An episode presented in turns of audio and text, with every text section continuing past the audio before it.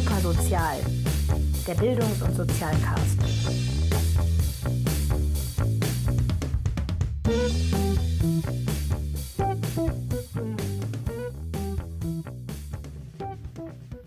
Willkommen zu Supersozial, dem Bildungs- und Sozialcast. Ich bin Anne und heute hört ihr den zweiten Teil von Anne-Katrins Interview. Und zwar geht es um Behinderungen, um Inklusion, spezifisch um ADHS in der Schule. Und uns war dieses Thema so wichtig, dass wir eine extra Folge damit gemacht haben. Also viel Spaß beim Hören. Tschüss. Ähm, wir haben noch so ein bisschen einen anderen Themenblock ähm, und ich finde, wir haben jetzt echt echt viel auch zum Referendariat erfahren. Das war auch gut. Bisschen ähm, wollten wir mit dir auch noch über Inklusion sprechen. Damit beschäftigst du dich ja auch. Ähm, und da vor allem äh, auch mit Kindern mit ADHS-Diagnose. Was hast du denn dazu an Schulen erlebt? Was könnte man da, oder ja, erstmal, was hast du erlebt? Das ist das Erste. Und das Zweite wäre, was könnte man verbessern für Kinder mit ADHS?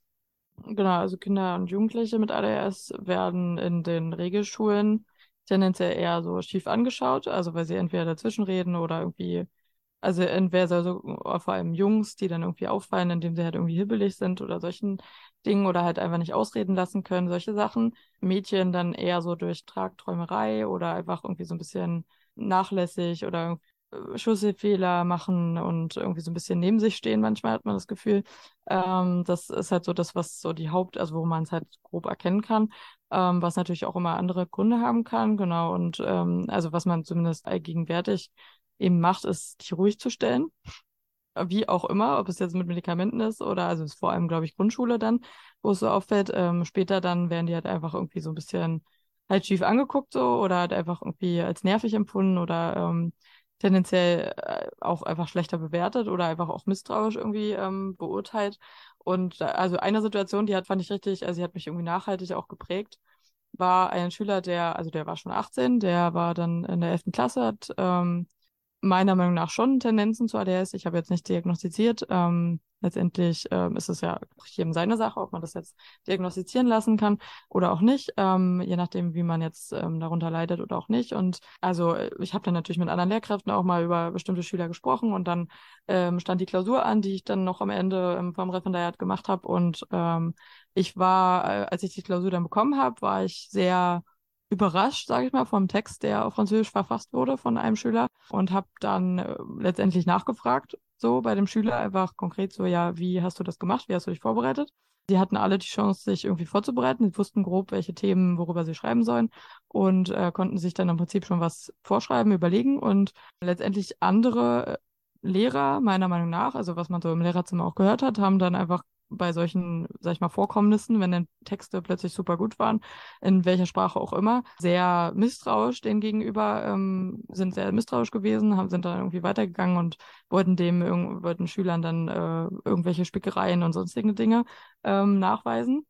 Und ich habe halt einfach irgendwie nachgefragt, weil ich einfach dachte, ja, okay, gut, wer weiß, fragst du erstmal nach und am Ende hat er mir dann auch irgendwie, sag ich mal, auf irgendeiner Vertrauensbasis irgendwie erzählt, dass er tatsächlich das, also diesen französischen Text wie eine Sure aus dem Koran auswendig gelernt hat. Also der hat halt einfach Schule in, im, also im, in der Moschee gehabt und hat da irgendwelche, also wie wir andere vielleicht Bibelzitate oder so auswendig lernen, hat er halt einfach Suren auswendig gelernt und hat halt diesen französischen Text, der für ihn vielleicht nur zur Hälfte verständlich war, auswendig gelernt, wie eine Suche. Und ich, das hat mich so begeistert irgendwie, das halt rauszufinden, weil man halt einfach mal nachgefragt hat. Wenn man nicht nachgefragt hätte, dann hätte man den einfach nur noch mehr motiviert, bestraft, äh, demotiviert und bestraft. Und dann, ja, wäre derjenige, hätte man eigentlich auch nur so ein Konfrontationsverhältnis und dann würde auch demjenigen das wahrscheinlich nicht viel Spaß machen, im Unterricht zu sein.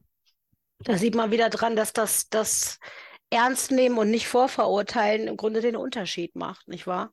Mhm. Ähm, ich frage mich noch, es ist ja, ich arbeite ja auch als Kinder- und Jugendpsychotherapeutin in Ausbildung mit Kinder mit ADHS und anderen ähm, psychischen Auffälligkeiten. Es ist aber für, ich denke immer, also ganz oft, wenn ich sehe, wie viele der Kinder LehrerInnen vor sich haben, dass das super, super schwierig ist, auf die Einzelnen auf, äh, einzugehen und es an den Schulen da an Inklusionspersonal, wie auch immer man das sieht, fehlt. Was sind deine Erfahrungen damit, mit einer ganzen Gruppe von Kindern und gleichzeitig auf die Einzelnen eingehen müssen? Wie, wie, wie kann man dieses Dilemma lösen? Naja, also man kann halt äh, differenzieren, indem man halt, also nicht immer, dass man jetzt irgendwie zehn Arbeitsblätter gemacht, so für jeden Einzelnen oder für jede Personengruppe. Also man kann sich das natürlich so ein bisschen unterteilen, dass man halt die Leute hat, die halt wirklich sehr stark sind in Sprachen, jetzt ähm, dann halt welche, die so ich Grundkenntnisse haben, so ähm, und welche, die halt wirklich sehr Schwierigkeiten haben, also Sprachbildung, dass man da letztendlich ähm, irgendwie nochmal sich kreativere Möglichkeiten äh, ausdenkt, wie man denen helfen kann. Also ich habe viel mit Farben gearbeitet oder bin dann halt einfach wirklich, also die Leute, die man halt einfach so arbeiten lassen konnte, die äh, haben dann halt ihre Aufgaben gehabt und die haben dann halt gearbeitet und haben sich gegenseitig geholfen, eben auch viel untereinander, was ja auch irgendwie nochmal den, den Klassen ja, so das Klassenwohl stärkt oder einfach den, den Austausch äh, miteinander. Und ähm, die, die halt wirklich konkretere Hilfe brauchten, zu denen bin ich dann halt extra hingegangen. Das geht natürlich in der 11. Klasse sehr gut, weil die halt tendenziell irgendwie nicht mehr so auffällig sind oder halt irgendwie rumrennen oder irgendwie Quatsch machen so. Ähm, die sind dann eher träge, also auch 10. Klasse schon, 9. auch eher. So siebte, achte Klasse hatte ich halt vertretungsweise. Da habe ich dann halt eben wirklich größere Klassenstärken, nicht nur 17, 18. Da bin ich dann auch also froh, dass ich nur eine Vertretungsstunde hatte. Da müssten halt eigentlich äh, mehrere Lehrkräfte drin sein, wenn halt wirklich solche Auffälligkeiten, aber es war halt auch irgendwie nochmal in der Struktur differenziert, in den Hauptfächern auf jeden Fall in der Schule, dass man einfach dann äh, so ein, ich weiß nicht, E- und G-Niveau oder sowas, ich glaube, das ist normal an so einer Gesamtschule. Ja, dass man da halt dann irgendwie auch so ein bisschen, naja, sortiert hat was jetzt vielleicht auch nicht mehr relevant war. Und ähm, genau, also so viel kann man, glaube ich, auch kaum alleine machen. Das Einzige ist halt wirklich, dass man gegebenenfalls, wenn man die Räumlichkeiten hat, dass man dann auch Arbeitsgruppen macht, dass halt bestimmte Leute an dem arbeiten und dann präsentieren die das am Ende. Und äh, genau, halt einfach immer mal wechseln. Also man, man, man trifft ja nie das, was jetzt allen gefällt oder alle besonders fördert. Und dann wechselt man halt einfach. So Förder war halt vor allem Förderunterricht für Deutsch ähm, und Mathe, glaube ich, immer mal äh, solche Angebote, aber für Fremdsprachen tendenziell eher nicht, nee. Mhm. Das war jetzt so speziell zu ADHS. Ich weiß nicht, Anne, wolltest du noch was fragen? Ich bin mir jetzt gerade unsicher, sonst würde ich nämlich nochmal auf die Inklusion ganz allgemein gucken. Ich würde noch einmal, ich weiß nicht, ob das so ein bisschen vom Thema abkommt, aber wir hatten ja schon mal darüber gesprochen, Anne-Kathrin, dass du selber auch eine ADHS-Diagnose bekommen hast während deines Refs. Magst du da noch ein bisschen was zu erzählen, wie es so als Lehrerin mit ADHS so ist für dich oder war? Na, also ich hatte zumindest so ein bisschen auf natürliche Weise dann irgendwann so ein bisschen die Sensibilisierung auch für andere SchülerInnen und konnte natürlich mich mehr reinversetzen, was jetzt jemand dann braucht. Also auch ich brauche halt einfach zwischendurch viel mehr Bewegung oder generell einfach auch Abwechslung in Tätigkeiten und nicht immer nur irgendwie schreiben, lesen und so weiter.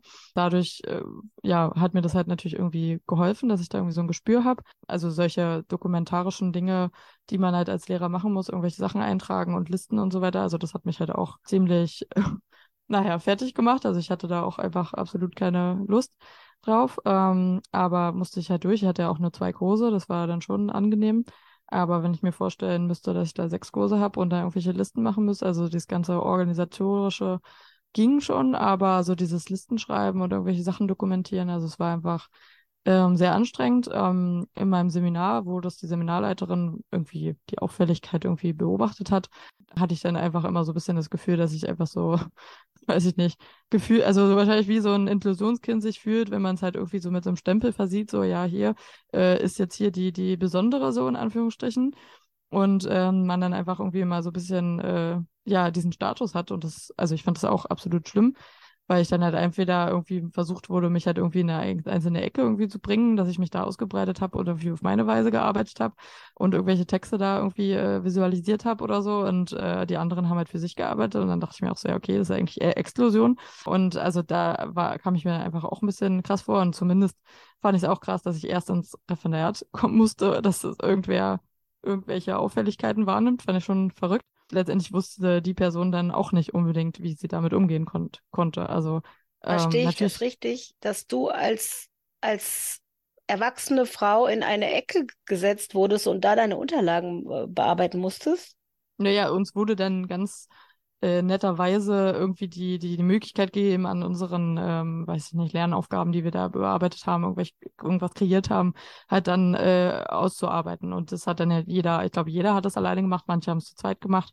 Aber äh, genau, ich wurde des Öfteren dann auch mal irgendwie so alleine gelassen weil ich anscheinend irgendwie ihrer Meinung nach so auffällig war mit den anderen oder weiß ich nicht, mich nicht integriert habe oder was auch immer. Also fand ich auch immer so ein bisschen ähm, absurd, aber ich dachte mir immer so, ja, okay, gut. Äh, man merkt, dass sie tatsächlich auch Quereinsteigerin vor, weiß ich nicht, 20 Jahren war, sich vielleicht viel erarbeitet hat, viel gelesen hat, vielleicht auch mal durchaus äh, irgendwie einen kleinen Jungen hatte, der, äh, weiß ich nicht, ADHS hatte, aber keine Ahnung hat, wie man damit wirklich umgeht. Und ich meine, woher auch? Also ich meine, nicht jeder Lehrer oder generell auch fertig ausgebildete Lehrkräfte wissen, wie man, also haben das psychologische Hintergrundwissen, mhm. um zu wissen, wie man mit Kindern umgeht, die in irgendeiner Weise auffällig sind. Da hatte ich zumindest in der Uni Potsdam auch ein Seminar halt Kinderpsychiatrie und Schule und habe da viele Informationen eben auch erhalten, die auch wirklich sachdienlich waren, wo ich mich dann auch freiwillig am Wochenende irgendwie habe äh, in einem Blogseminar weiterbilden lassen, weil das irgendwie wirklich sachdienliche Hinweisen waren von ja, Experten. Und genau das brauchen wir. Ja.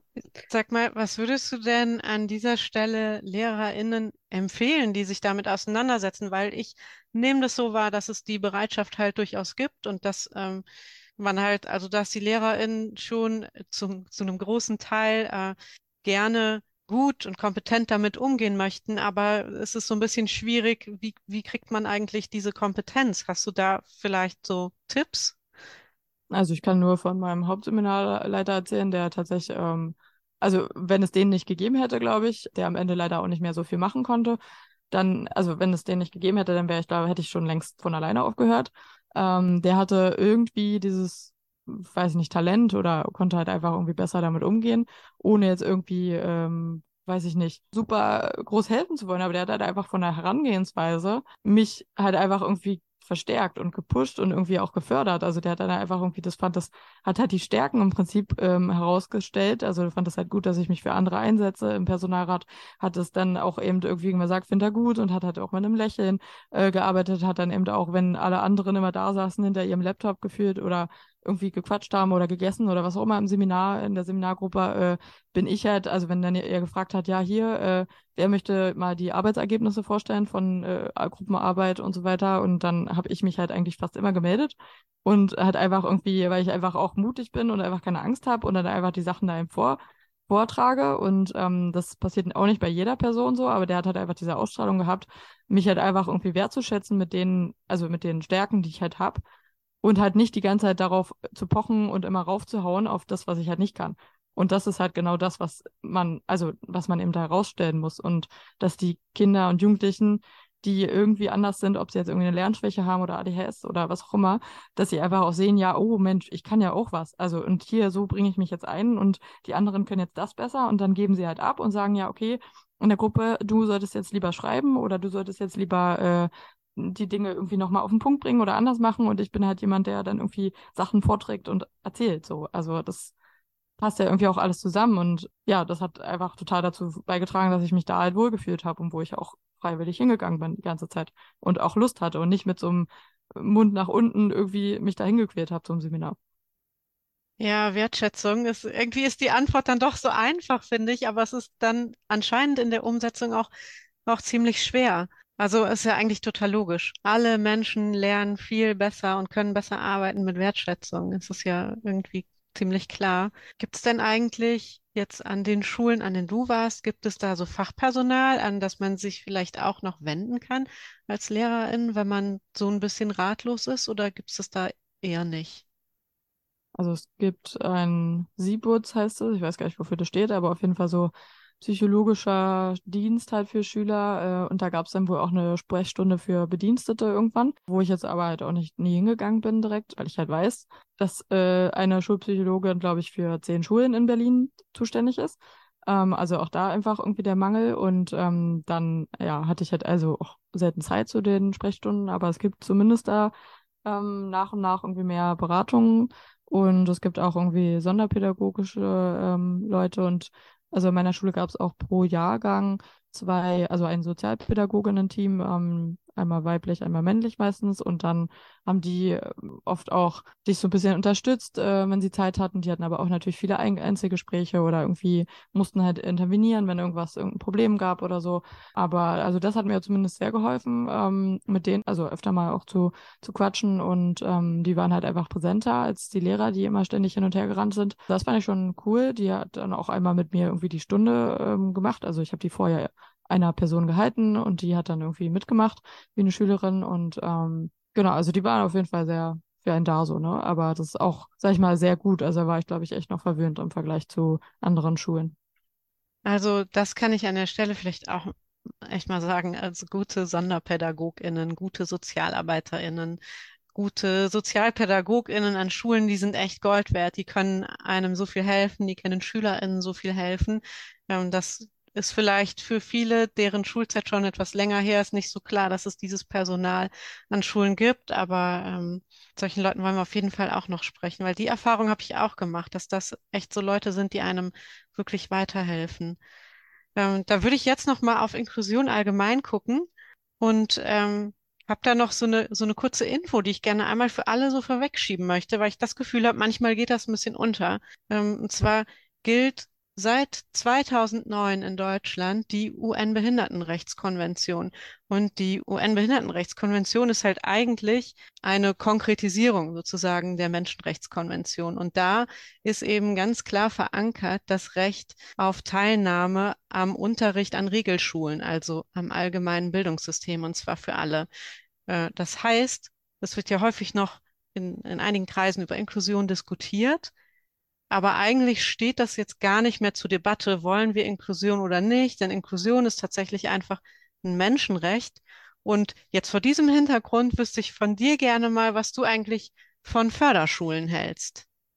Ähm, also ich bin eher dagegen, weil es eben genau diese Exklusion, sage ich jetzt mal, verkörpert. Also es ist eigentlich genauso wie irgendwie Ghettoisierung, irgendwie bestimmte äh, Migrantengruppen irgendwo, äh, weiß ich nicht, auf irgendeinem Feld außerhalb irgendwie zu lagern, abzustellen und dann alle unter sich zu lassen. Ähm, das ist ja genau das Gleiche so. Also dann sind alle die, also die, die kriegen ja auch einfach gar kein Gefühl dann dafür, so, dass sie irgendwie Teil der Gesellschaft sind. Also sie werden so ein bisschen abgeschoben. Ähm, ich denke, in manchen Punkten also in bestimmten Behinderungen, ich glaube, da bra braucht es natürlich Personal, die es irgendwie ähm, begleiten kann. Also es gab einen Schüler, glaube ich, der war auch im Rollstuhl, der hatte dann, konnte auch ebenerdig ohne Probleme ähm, in die Schule ähm, kommen. Der hatte immer so einen Schulbegleiter oder sowas da äh, dabei, der äh, letztendlich ihm äh, immer zur Seite stand und geholfen hat. Und sowas hatte ich damals auch in der Schule. Ähm, einen, der im Rollstuhl war, der auch irgendwie äh, eine Behinderung hatte, irgendwie, ich glaube, geistig, ähm, der aber halt einfach Teil der ganzen äh, Schule war. Und es war da auch so. Also fand ich äh, sehr schön, wie einfach mit dem umgegangen wurde und der auch einfach wirklich mitgemacht hat und akzeptiert wurde. Ähm, das war auf jeden Fall ein gutes Beispiel, ist aber halt leider nicht immer so. Ja, Förderschulen, äh, das ist eigentlich irgendwie für mich das Gegenteil von Inklusion. Letztendlich ist es wichtiger, halt irgendwie wirklich Begleitungen oder halt bei bestimmten Behinderungen die äh, wirklich äh, extra Betreuung äh, bedürfen, dass da jemand da ist, der letztendlich ausgebildet ist und sei es eine Person für, weiß ich nicht, vielleicht auch in einer Klasse, wo drei denn sind oder so, dass halt man zumindest jemand da ist. Ne? Also es muss ja jetzt nicht gleich immer eins zu eins Betreuung sein, immer, nee, also Förderschulen finde ich, nee, die widersprechen dem Ganzen. Und auch, also als positives Beispiel ist, da haben wir auch damals drüber geredet im Inklusionsvorlesung, Seminar, ähm, ist halt Italien, was ich auch nie gedacht hätte. Ähm, die haben nie damit groß angefangen, irgendwelche Förderschulen aufzubauen. Die haben von Anfang an halt investiert darin, äh, in eine Ausbildung, dass halt irgendwie Inklusionslehrkräfte da sind. Ähm, kann, kann man vielleicht auch nicht generalisieren. So genau weiß ich es auch nicht. Ich könnte natürlich Freunde fragen, die in Italien wohnen, aber tendenziell haben die zumindest auch in Inklusionswerten äh, relativ hohe Zahlen ähm, und sind gar nicht so weit entfernt von skandinavischen Ländern, wo es halt ja angeblich alles besser läuft. Ich fand das gerade ganz schön, wie du das beschrieben hast, weil ich habe ein bisschen eine zwiegespaltene Haltung zu Förderschulen. Ich bin eigentlich vom Prinzip her dagegen, aus den Gründen, die du auch genannt hast, ähm, kenne aber viele, also kenne auch SonderpädagogInnen, die an der Regelschule sind und sagen, oh, ich will wieder an eine Förderschule, es geht den Kindern dort so viel besser und hier gehen sie so unter. Und ähm, du hast gerade echt schon so ein paar Sachen gesagt, wie man eben das auch an den Regelschulen verbessern kann. dass dort Inklusion möglich ist. Weil ich finde, ein bisschen ist das Problem gerade bei Inklusion jetzt, dass wir ähm, eigentlich jetzt alle in dieses System, was vorher auch schon da war, reinkriegen wollen, anstatt dass wir das System an die Menschen, die sich darin befinden, anpassen. Und ähm, weil das so ist, haben viele das Gefühl, auch Förderschulen sind irgendwie viel netter. Da gibt es die kleineren Gruppen, da gibt es das bessere Personal, bessere räumliche Ausstattung und so weiter. Was würdest du denn sagen, müssten Regelschulen für Inklusion noch tun? Also du hattest jetzt vor allem so Personal genannt, ne, auch so Schulbegleitungen und sowas. Hast du da noch andere Ideen vielleicht? Also es müsste halt einfach auch sensibilisiert werden bei, also weiß ich nicht, einfach auch Aufklärungsarbeit beziehungsweise einfach zu sagen, einfach diese, diese offene Haltung gegenüber, ähm, weiß ich nicht, besonders, äh, weiß nicht, Andersartigkeit, das klingt auch immer irgendwie abwertend, einfach so, dass einfach alle, also was ja einfach auch ganz normal ist, dass alle heterogen sind, dass alle verschieden sind und dass äh, manche haben halt, also manche Behinderung, Einschränkung sieht man einfach nicht, die ist aber trotzdem da. Die bildet man sich nicht ein, dass einfach so eine Abwertung gegenüber auch nicht ähm, mehr so gang und gäbe ist und das einfach, also es muss einfach auch von den Leuten, die da als Vorbildern vorne steht, von den Lehrkräften oder auch Sozialpädagogen einfach auch verkörpert werden und zu sagen, ja, hier, wir sind alle verschieden, ähm, der hat das, der hat das äh, und so weiter. Wir haben alle irgendwas, was uns irgendwie einschränkt, irgendeine Schwäche und das ist, ist okay so, es ist normal, es sollte normal sein. Es ist, wir arbeiten alle zusammen, wir arbeiten, also vor allem dieses Sozial auch, äh, dass wir sagen, okay, wenn derjenige jetzt Hilfe braucht, dann helfe ich ihm. Und ich meine, damit fängt es ja auch schon mal an, dass sie dann einfach auch, äh, weiß nicht, diese Sozialkompetenz haben, dass sie auch vielleicht später irgendwie sagen, ja, okay, ich mache jetzt entweder einen sozialen Beruf oder ich gehe jetzt einfach, probiere es jetzt mal und gehe irgendwie in einen Pflegeberuf oder so oder mache ein soziales Jahr und äh, helfe halt einfach Menschen. So dieses auf der emotionalen, sozialen Ebene einfach so eine Förderung einfach auch geschieht.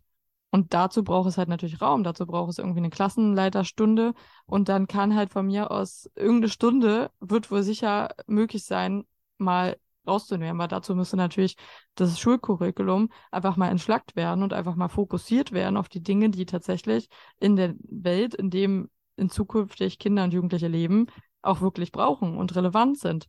Und äh, ja, sage ich jetzt mal, zukunftsfähig oder einfach auch äh, ja sinnvoll am Leben orientiert, was einfach auch danach kommt. Ich finde, das hast du voll schön gesagt. Also ich stimme dir da absolut zu.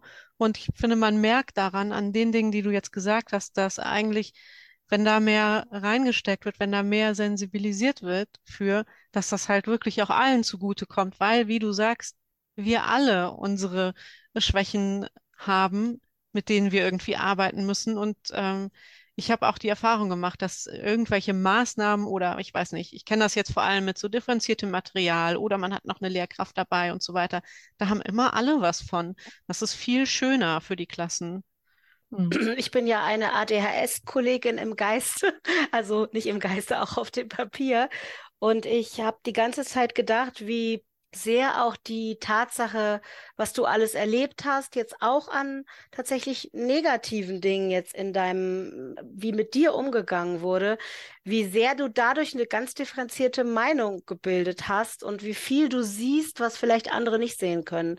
Und deshalb habe ich den Eindruck, dass du das Ganze nehmen kannst und was ganz Tolles daraus noch machen kannst. Und deshalb wollte ich dich eigentlich abschließend fragen, was hast du vor, mit all diesen Erfahrungen zu machen und ja, wie willst du, wie soll es weitergehen? Ja, also jetzt äh, bin ich halt erstmal aktiv äh, für Schule muss anders, ähm, für den Bildungsprotest, äh, der jetzt mittlerweile bundesweit ist. Ähm, genau, und äh, am 23.09. in Berlin am Brandenburger Tor geht's los und da ähm, haben wir halt einfach auch konkrete Forderungen, wo ich halt voll dahinter stehe. Also dass natürlich Inklusion, irgendwie das Ganze muss zukunftsfähig gemacht werden. Eben auch eine Ausbildungsoffensive, also wirklich auch ähm, eine Umstrukturierung in der, in der Lehrerinnenausbildung und auch für Erzieherinnen, ähm, aber vor allem für Lehrkräfte, weil da äh, es einfach immer mehr Beschwerden gibt und immer mehr Leute, also es ist eigentlich wirklich dekonstruktiv gearbeitet wird. Also man braucht eigentlich Lehrkräfte, aber man, man macht die Lehrkräfte eigentlich schon, bevor sie anfangen, kaputt oder schmeißt sie raus. Also es ist einfach sehr undurchsichtig und unlogisch. Ähm, und natürlich auch viel mehr ähm, ja, vom Bruttoinlandsprodukt einfach auch in Bildung gesteckt wird, weil es letztendlich nachhaltig und langfristig hat jeder was davon. Ähm, und ähm, natürlich, ja, also es muss einfach auch viel gemacht werden, ne? Indem, dass man auf Augenhöhe kommuniziert, dass man ähm, nicht mehr diese, sag ich mal, Altersdiskriminierung, so einfach diese Meinung von jüngeren Leuten ist weniger wert, weil die haben ja noch nicht die Erfahrung, die haben ja jetzt noch nicht 40 Jahre gearbeitet oder 30, die können das ja gar nicht alles besser wissen, aber doch, Kinder können meines Erachtens viel mehr Dinge, gerade auf sozialer Ebene und auch im Umgang mit Menschen, können Kinder sehr viel mehr besser, als man denkt. Also ähm, das ist halt, äh, ich glaube, das ist einfach auch so eine Grundeinstellung, die PädagogInnen haben sollten. Und das ist leider in der Realität nicht immer der Fall. Oder es ist irgendwie verschüttet worden durch die ganzen akademischen äh, Dinge, die man da vermittelt und die ganzen bürokratischen Dinge, die man da ständig macht. Und äh, man sieht aber eigentlich gar nicht mehr, was, was wirklich ist so oder was, was wichtig ist. Einfach diese Sensibilisierung und auch Empathie, habe ich das Gefühl, ist so ein bisschen verschü verschütt gegangen, einfach bei manchen Menschen. Anne-Kathrin, willst du hier noch irgendwas loswerden? Nö, ich glaube, ich habe eigentlich alles gesagt. Soweit. Okay, ich finde auch, das war echt ein tolles Gespräch, voll viele Informationen und deine Erfahrungen hier reinzubringen. Das ähm, war für mich super interessant. Ich denke für dich auch, Anne. Für mich war es absolut super interessant, ja. Ja, Anne-Kathrin, vielen Dank für das Gespräch. Ich danke ja. dir auch. Ja, ebenfalls. Dankeschön. Du hast uns viel zum Nachdenken mitgegeben und ich denke den HörerInnen auch. Danke dir. Gerne. Alles Gute. Tschüss. Tschüss. Und zu guter Letzt helft uns doch bitte, den Podcast noch erfolgreicher zu machen und unser wichtiges Thema weiter zu verbreiten. Gebt uns dazu eine positive Bewertung, am liebsten natürlich fünf Sterne auf Spotify oder der Podcast-Plattform eures Vertrauens. Folgt uns auch auf Social Media, sucht Super Sozial Podcast auf Facebook oder Instagram. Wir verlinken unsere Social Media Präsenz auch nochmal in den Show Notes, also dem Beschreibungstext zu dieser Folge. Wir freuen uns auch über Anregungen, Lob, Kritik, alles, was ihr so zu sagen habt, unter unseren Social Media Kanälen oder per E-Mail. Unsere E-Mail-Adresse ist supersozial.podcast at gmail.com. Auch die verlinken wir in den Show Notes. Und zu guter Letzt möchte ich nochmal dem ganzen Team danken, was im Moment noch ehrenamtlich diese Folge zusammenstellt, hostet, organisiert, schneidet, die ganze Social Media Arbeit macht und so weiter. Und ich freue mich, weiter von euch zu hören. Tschüss, eure Anne.